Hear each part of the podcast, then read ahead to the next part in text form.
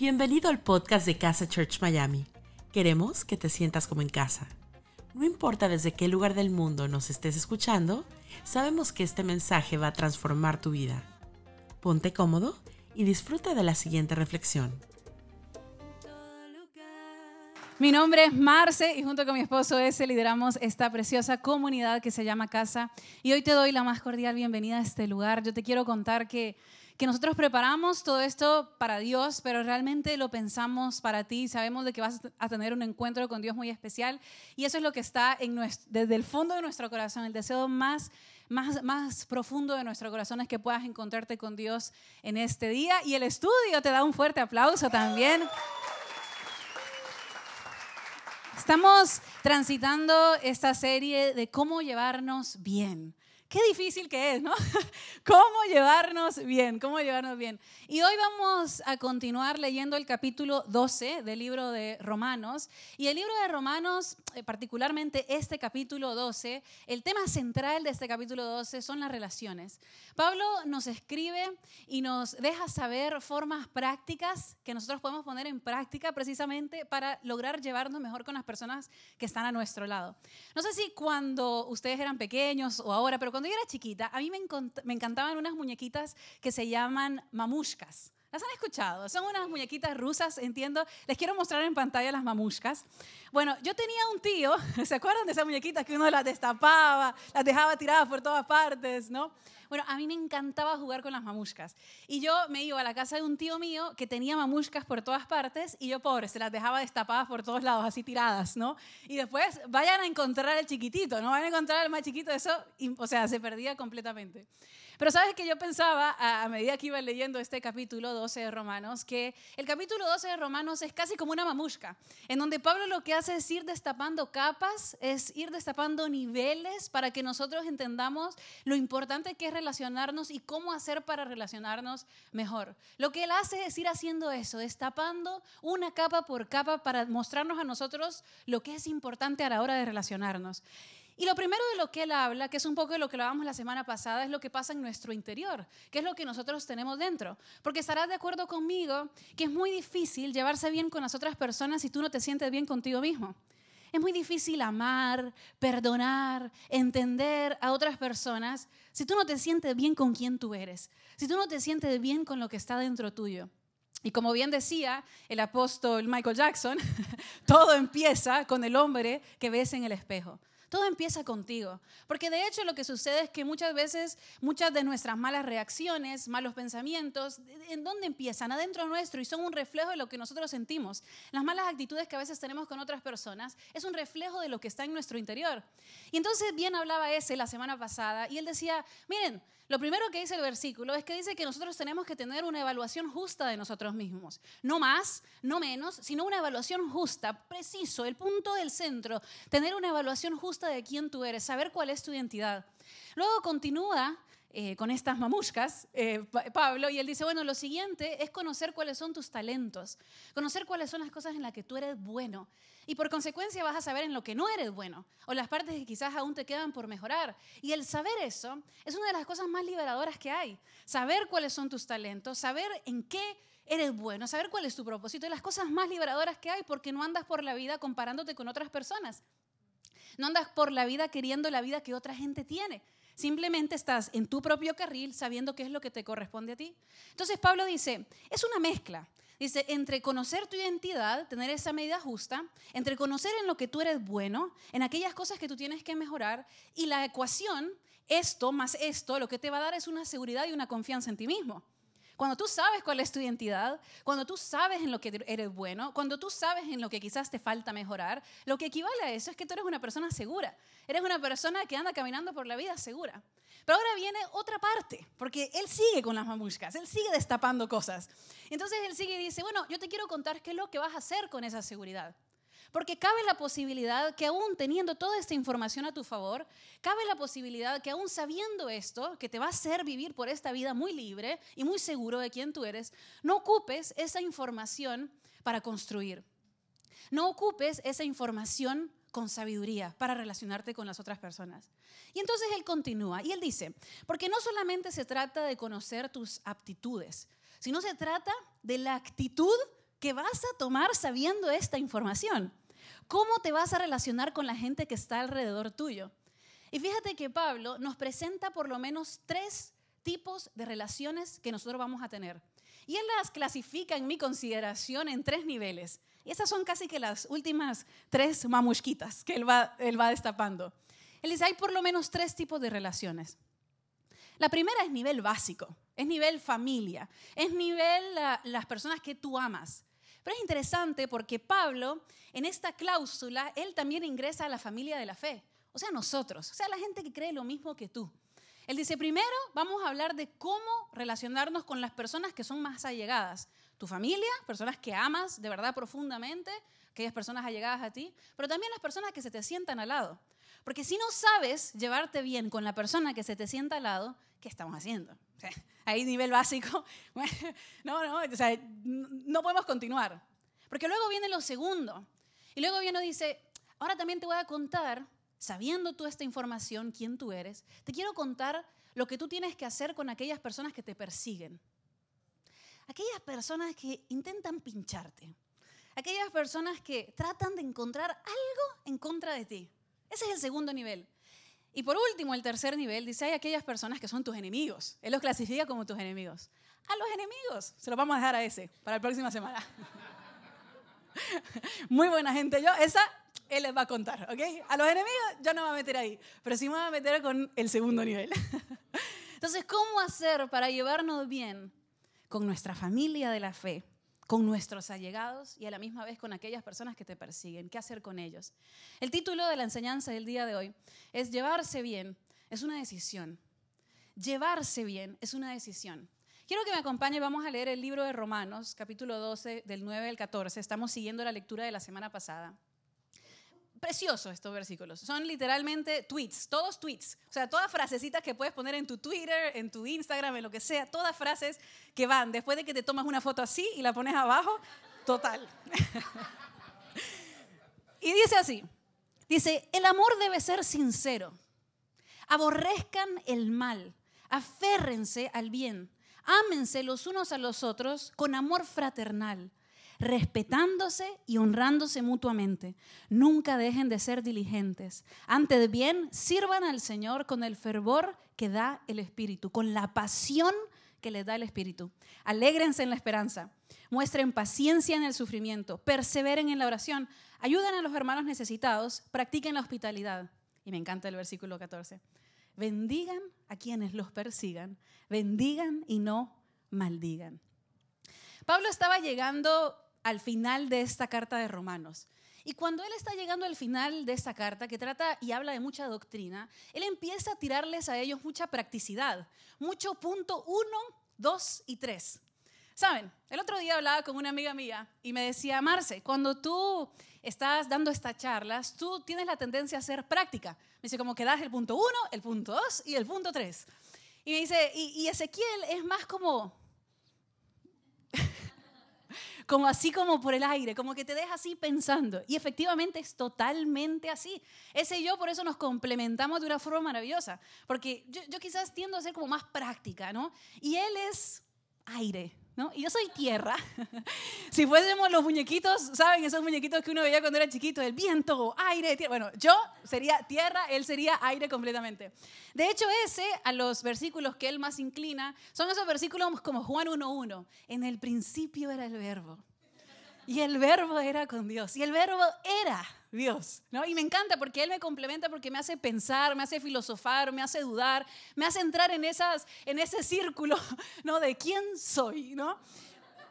Pero por otra parte, están estos versículos como estos que no dan mucho espacio para duda, no dan mucho espacio para imaginación. Y Pablo tiene esta forma maravillosa de escribir. Pablo escribe de una forma en la que él te dice el paso 1, 2 y 3. No hay, no hay espacio para pensar, no hay mucho espacio para que tú te pongas a debatir demasiado. Y específicamente, si te das cuenta, los versículos que más son así con practicidad son los versículos que tienen que ver con el amor. Parece como por momentos decir, con el amor no se juega. Con el amor no se juega, tienes que amar genuinamente, aborrezcan el mal, aférrense al bien. ¿En qué encuentras eso? Algo para pensar. Es decir, esto es, esto es así. Hay cosas en la Biblia que sí te dan mucho espacio para interpretación, pero hay otros versículos que son muy prácticos y los versículos que tienden a ser muy prácticos son esos versículos que tienen que ver con el amor. Porque Pablo, después de que te escribe de las creencias que el cristiano tiene que tener, de las convicciones que un cristiano tiene que tener, luego te dice, bueno, te quiero mostrar cómo es que luce eso con patas. ¿Cómo es que luce eso cuando tú vas caminando por la vida?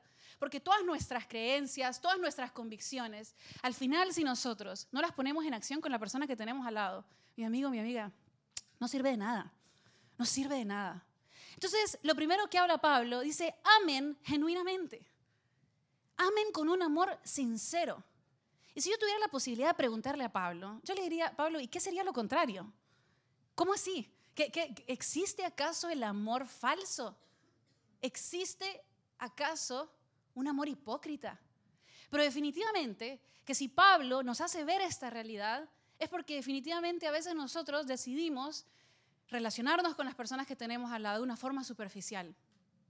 Y entonces Pablo nos dice, hey, no le den espacio a la falsedad, amen genuinamente, amen sin hipocresía, amen con un corazón sincero. Es muy interesante porque sabes que la hipocresía, el hipócrita en realidad, era un actor que actuaba en los teatros griegos. Se le llamaba hipócrita a ese actor. Y ese actor, el hipócrita precisamente, usaba máscaras como una fachada, como parte de su atuendo. Y entonces desde entonces se empezó a crear este vínculo entre el hipócrita y la persona que usa una máscara. El hipócrita y la falsedad. El hipócrita y la persona que esconde sus sentimientos, esconde sus emociones detrás de una máscara que se esconde y no se deja ver tal cual es. Y entonces Pablo nos invita y dice, hey, amen sinceramente, amen sin máscara. No sirve de nada que ustedes vengan y le rían a la persona y después se den la vuelta y hablen mal de esa persona. No sirve de nada, amen genuinamente. Hace unos años atrás a mí me diagnosticaron, eh, diagnosticaron, suena como grave, pero no me me, dijeron que tenía hipotiroidismo, ¿no? Y entonces desde entonces me vienen tratando del hipotiroidismo y entonces eh, cada tanto me mandan a hacer unos chequeos, a ver cómo está, como para tener siempre las hormonas balanceadas, ¿no? Suena muy chistoso la hormona balanceada, pero estoy desbalanceada. Pero bueno, entonces sucedió que hace tres meses atrás me hicieron un estudio y en el estudio decía que estaba un poquito sobremedicada. Entonces yo fui a donde mi doctor primario y entonces le muestro eh, mis resultados y el doctor primario me dice, está desbalanceada y me dice, tus hormonas están desbalanceadas y me dice, bueno, lo que vas a hacer es que vas a bajar la dosis de la medicación y eso te va a ayudar a que en dos meses ya vas a estar bien. Perfecto, yo bajé la dosis de la medicación. Claro, o sea, yo fui donde un doctor, o sea, no es que fui donde un carnicero, fui un doctor, ¿no? Pero no le pregunté a mi especialista, la endocrinóloga, a ver qué pensaba ella. Sí, mi endocrinóloga me está viendo. Mi endocrinóloga me regaña demasiado, todo el tiempo me regaña. Entonces, si yo puedo evitar una cita, me regaña. La amo, genuinamente, pero me regaña. ¿Por qué los doctores son.? Bueno, el punto es. El punto es que mi, endocrinóloga, bueno, de repente me vienen los resultados que me los hice hace dos semanas y resulta que están, pero pésimos, o sea, peor de lo que estaban la vez pasada, pero para el otro lado porque me bajaron la medicación. A lo que yo digo, voy a llamar a mi endocrinóloga y digo, voy a pedir una cita con ella. Entonces pedí una cita con mi endocrinóloga y, y yo dije, mejor por Zoom, cuestión de que sea menos personal. Y efectivamente hice mi cita con Zoom. Entonces, cuando llego a la cita por Zoom, le digo a ella, mire, yo seguí las instrucciones de mi doctor primario. Punto. Y entonces bajaron la medicación y ahora sucedió esto y o sea, no, no están bien los números. Y me dice ella, pero ¿por qué le bajó la medicación? Etcétera, etcétera. Y me dice, muéstreme la medicación que le dio. Entonces yo le muestro el tarrito de medicación y me dice, es que no solamente le bajaron la medicación. Me dice, lo que pasa, me dice, es que lo que hizo él también es pasarle la medicina de fábrica a la medicina genérica. Y me dice, no es lo mismo que usted tome la medicina de fábrica. No es lo mismo que usted esté tomando la medicina de fábrica a la genérica. Y yo sé que van a haber personas que van a decir, si es lo mismo, Marcela, miren, en mi cuerpo no es lo mismo porque definitivamente algo pasó. Pero hay una diferencia cuando te tratas con la medicina de fábrica, con lo que es de fábrica. Interesantemente, cuando Pablo dice amen con un amor genuino. La palabra que él utiliza es la palabra ágape. Y la palabra ágape es el amor de fábrica. ¿Sabes por qué? Porque cuando la Biblia se refiere al amor ágape, habla de ese amor con el que Dios te ama a ti y con el que Dios me ama a mí. Amen con un amor sincero, con el amor ágape, con un amor lleno de gracia, con un amor que acompaña, con un amor que perdona, con un amor que entiende. Amen sinceramente. Amen con el amor de fábrica. Si tú dices conocer a Jesús y conocer el amor que Jesús te tiene, por consecuencia tú vas a amar a las personas que están a tu lado con ese mismo amor. Porque no puede ser que tú conozcas el de fábrica y no ames con ese mismo amor. Y esto no es invento mío. Si tú dices amar a Jesús, si tú dices conocer el amor de Jesús y no lo haces con tu hermano, estamos hablando que algo, hay mal en esa ecuación. Y esto no es invento mío. Fíjate lo que dice primera de Juan 4:20. Dice, si alguien afirma, yo amo a Dios, pero odia a su hermano, es un mentiroso. Eso lo dice primera de Juan 4:20. Es un mentiroso. Dice, porque la consecuencia de haber conocido ese amor de fábrica, ese amor ágape, va a ser que tú te lleves bien con las personas que tienes al lado. Ama con un amor genuino. Y puedes decir, Marce, ya que estás hablando de lo práctico, ¿cómo es esto? ¿Qué, ¿Qué sería amar con un amor genuino?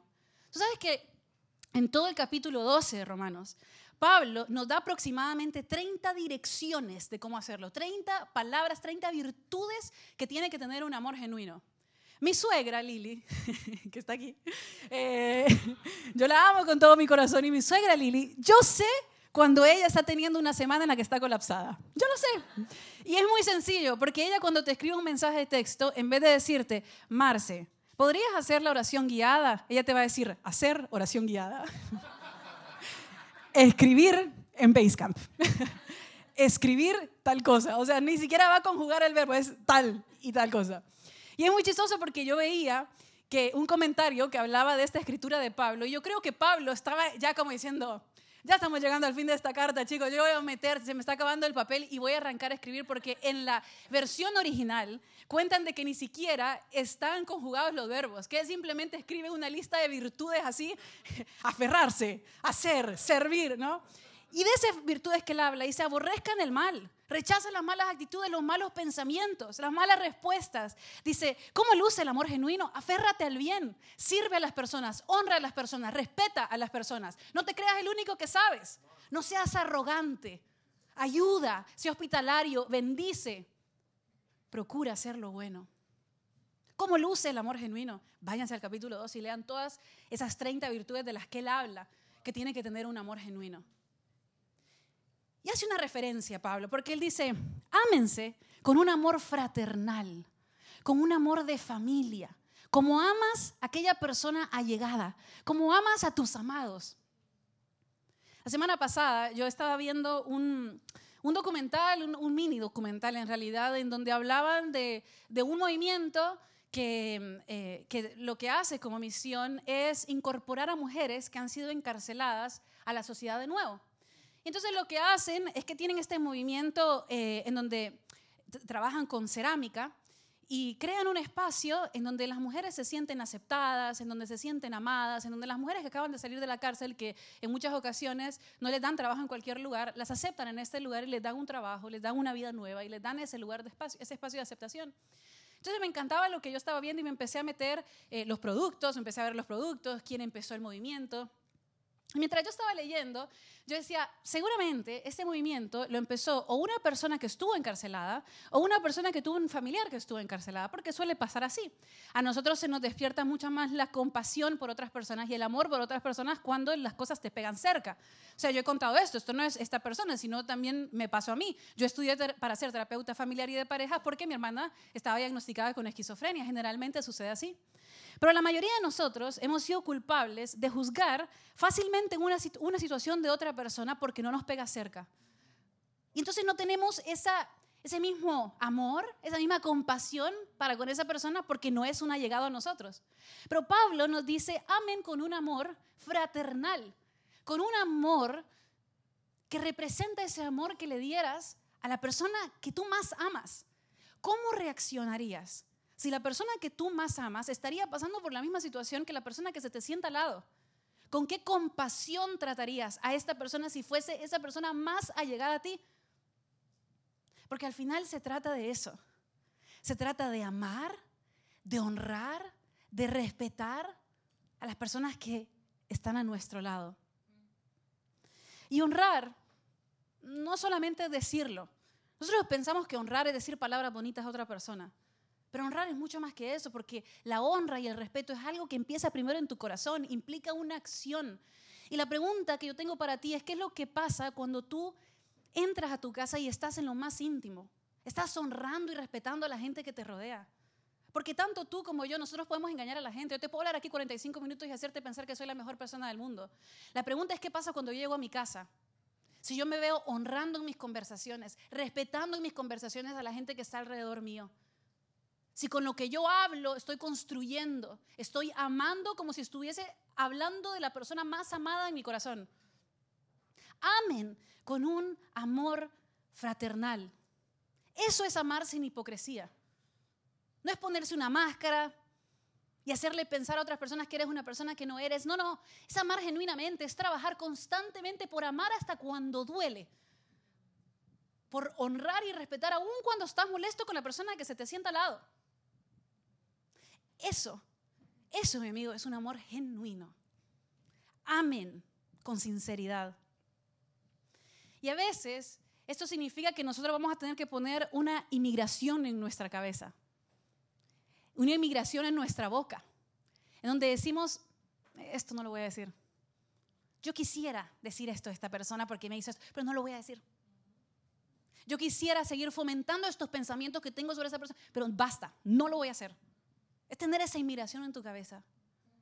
Interesantemente, en el medio de esto, cuando Pablo habla, ustedes se van a dar cuenta que de repente pasa el versículo 10 y es como extraño, porque estaba él hablando de este amor genuino, de amarse, de respetarse, de servirse, de ser hospitalarios, y de repente viene y él dice, eh, dice, sirvan a Dios y no dejen de ser diligentes.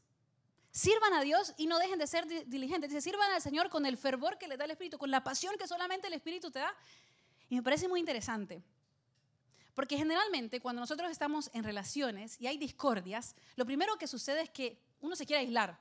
No, no, no, no. O sea, si voy a estar en el medio de estas personas y van a haber problemas y van a haber conflictos, mejor yo me quedo en mi casa. ¿Para qué? O sea, ¿para qué me voy a meter a hacer todo esto? Donde hay un cúmulo de personas, hay conflictos. Y es lo más normal, porque uno se desanima al ver eso. Y uno dice, no, mejor me relaciono conmigo mismo. no.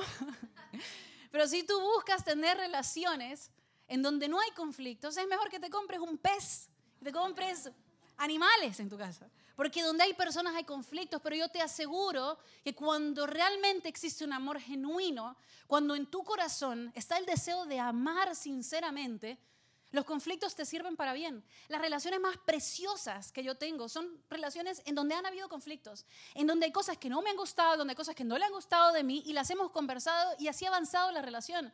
No que no cueste tener conflictos. Claro que sí.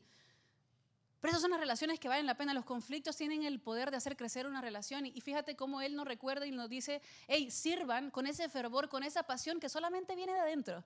No depende de cómo actúan las otras personas, depende de, la relación que tú tienes con Dios y por ende vas a tener ese deseo constante de reparar las relaciones, de reparar las conversaciones con la gente que está a tu lado. Amen sinceramente. Pero yo te quiero invitar a que, a que mires hacia adentro, a que empieces a investigar lo que tú tienes dentro y que te empieces a preguntar cuáles son quizás las cosas que tú mismo tienes que cambiar ¿Cómo se hace para llevarse bien? Teniendo ese amor genuino como el centro. Deseando internamente el bien para las personas que te rodean. Para llevarse bien hay que tomar la decisión de querer llevarse bien. Hay que tomar la decisión de pensar bien. Implica abrazar todo lo que conlleva amar genuinamente. Porque después viene el segundo nivel y es amar aquellos que te persiguen. Pero ¿cómo vas a amar a la gente que te persigue si no puedes amar a las personas que tienes al lado? Y Pablo continúa y dice, bendigan y no maldigan. Pablo dice, cuando te persiguen, te persiguen las personas, deséales bien a esas personas. El que una persona te persigue es a veces cuando la persona tiene algo en contra tuya o cuando quizás hasta deliberadamente la persona te quiso hacer daño. Y entonces Pablo dice, en esos momentos no maldigas a esas personas. Yo sé que tú y yo escuchamos la palabra maldecir y decimos, "Ah, yo no maldigo a nadie. Pero maldecir es simplemente hablar mal, es decir mal. Es hablar mal de alguien, involucrarte en una conversación en donde el centro de esa conversación es el enojo. Y seguramente tú y yo hemos sido protagonistas de eso.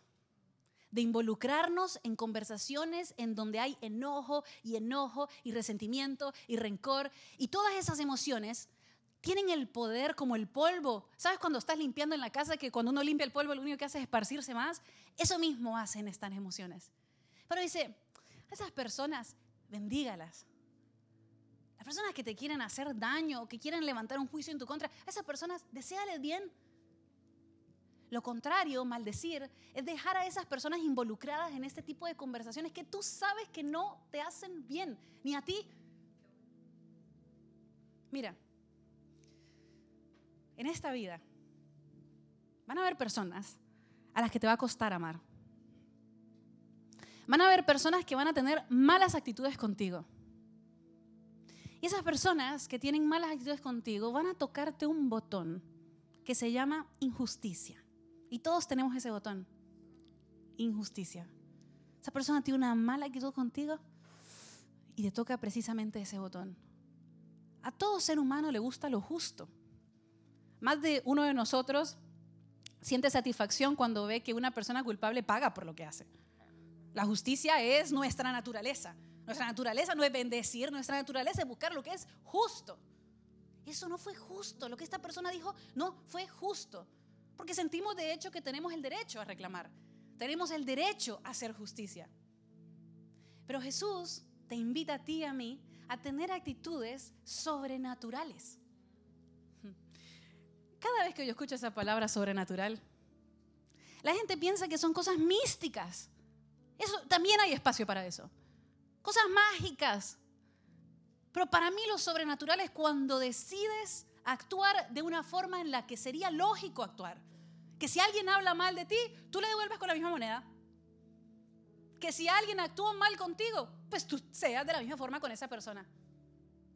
Pero cuando tú decides bendecir a aquella persona que te hizo mal, eso es sobrenatural. Eso no se entiende. Eso en este mundo no se entiende. Por eso, esa actitud es esperanza para este mundo. Eso fue lo que hizo Jesús en esta tierra. Por eso Jesús fue revolucionario, porque Él bendecía a las personas que lo perseguían. Ese es el gran diferencial del cristiano. Ese es el gran diferencial del seguidor de Cristo. Que decida bendecir cuando tú sabes que tienes la razón.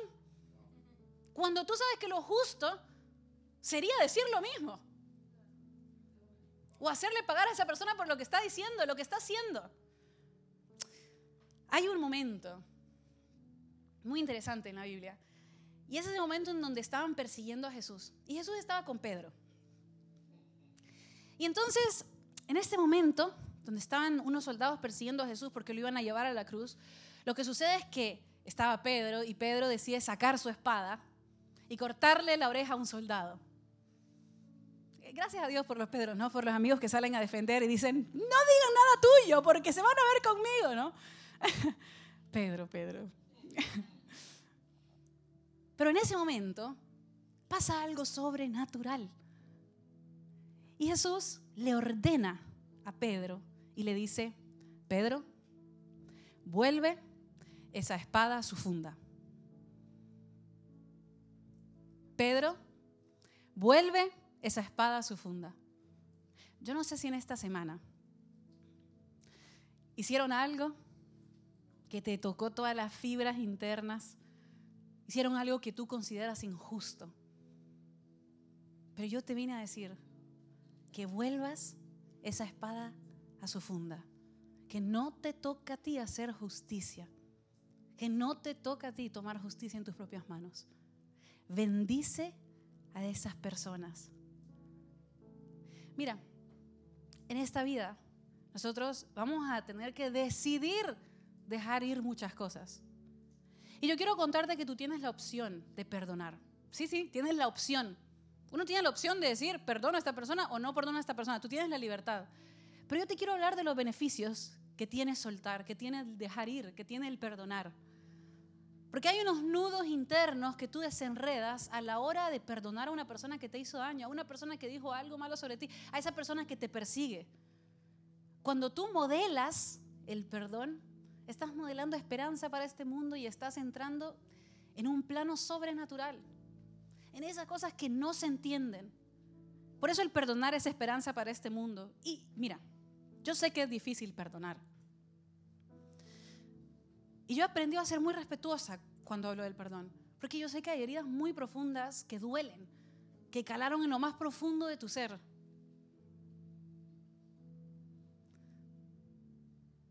Pero el perdón es un proceso. Y es cierto que hay procesos que no hay necesidad de apurarlos para sanar. Pero no sé, quizás hoy puede ser ese primer día en donde tú des ese primer paso hacia el perdón. Y mira, no te estoy hablando de llamar a la persona, estoy hablando de tener contacto con la persona porque el perdonar no es reconciliar. Simplemente a veces el perdón, ¿sabes cómo luce? Como un pequeño susurro dentro de tu alma diciendo, hoy te absuelvo de lo que me hiciste. Hoy te dejo ir. Y como este es un proceso, seguramente tengas que volver a revisitarlo. Pero hoy puedes tomar esa primera decisión de guardar, esa espada en la funda.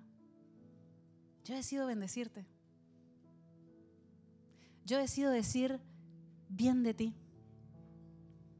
Sí te quiero contar que el perdón no se siente. Porque si nosotros esperamos a sentir, seguramente no va a pasar. Pero hoy puedes dar ese primer paso. Bendice a quienes te persiguen. Y cuando hacemos eso, entramos en un plano sobrenatural porque empezamos a vivir amando y perdonando aún cuando estamos todos de acuerdo que pudieras pagar con la misma moneda. Y eso sería justo. Pero yo he aprendido que en la vida no se puede caminar amando con ese amor ágape y a la misma vez teniendo una vara de justicia. Y quiero regalarte esta frase que leí el otro día que me pareció maravillosa. Dice, si vivimos ojo por ojo, tarde o temprano vamos a quedarnos ciegos. Llevarse bien es difícil, es difícil. Te lo digo en griego, es difícil.